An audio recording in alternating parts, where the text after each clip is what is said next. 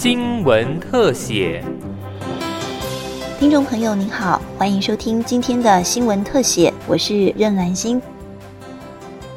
台北市立国乐团 TCO 剧院继歌剧《李天禄的四个女人》《我的妈妈欠栽培》后，再度推出第三部自制原创国乐台语歌剧《苍啊葵辉》，讲述张聪明女士与漂洋过海的马杰医师如何携手走过精彩的一生。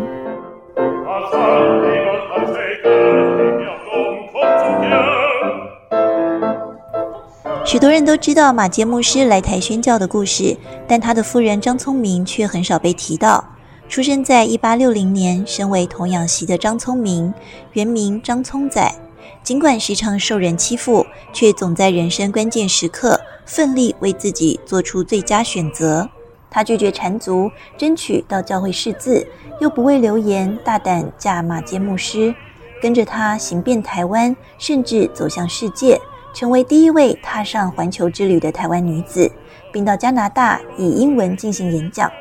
回台后，张聪明陪伴马坚牧师四处宣教、行医、办学，对台湾做出重大贡献。创意总监也是知名导演魏德胜，首度参与台语歌剧的制作。他表示，在当时重男轻女的时代背景下，马杰夫人张聪明的故事特别精彩，而且更具有生命力。期待在疫情之后，能够把这出剧推广到国际，展现台湾精神。我开始在发现到马杰太太的这个故事的时候，其实是非常的惊喜。你知道那个反差之大，就好像在看金庸的小说一样。那个最底层也不认识字的一个童养媳的一个阶层，逐渐用自己的决定、自己的人生的方式，一直改变自己，一直到最后变得是一个带着台湾向世界发声、说话的。女性，我现在我常常会觉得说，我跳脱从女性的角度来看这个事情，就以一个以她这个故事性，把女性这东西拿掉，她都够精彩。再加上她又是女性，在那个年代又是比最卑微更卑微的一个阶层这样子，所以那个反差之大，让我觉得这好像在看金庸最最弱小的，到最后变成是武林盟主那种感觉。我觉得这个故事性非常的强烈。这样，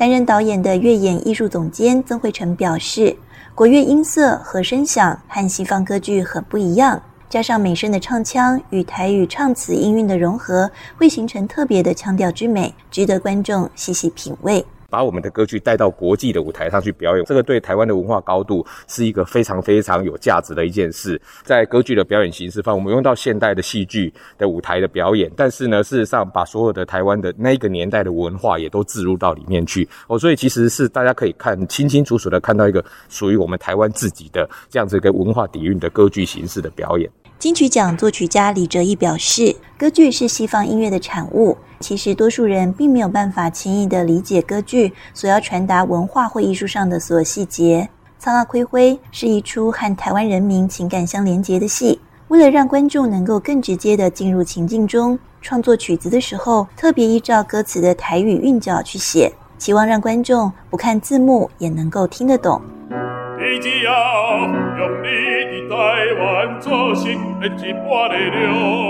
其实我比较希望能够有可能从来没有接触过歌剧的观众进来，在整个想要用这个故事去表述的一些创作想法，其实真的就是真的希望它比较当代一点点。当我们走进来看的时候，至少哎，好像不是真的只是在看一个历史故事。当你们进到这个场域看这个，等于是说舞台上面所有的。人穿的衣服，你就会发现哦，原来跟我想的不大一样。我以为会它是会是一个 历史故事哦，但是其实切入的角度比较像是我们一群人去发现以前的故事。那这个故事对我们现在到底有什么影响？那也回扣到它本身就是一个历史故事，所以我们也希望借由历史故事去说台湾从他到现在，像他这样的人，到底对我们这个社会有什么一些改变？所以用这样的角度切入。今年适逢马坚牧师来台宣教一百五十周年，用音乐剧的方式歌颂马杰医生及张聪明女士对台湾的贡献，希望透过欣赏这出国乐台语歌剧，来连接对这块土地共同的情感。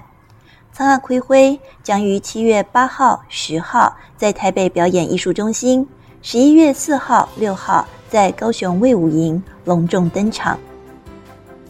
以上新闻特写由警广记者任兰心采访制作，谢谢您的收听，再会。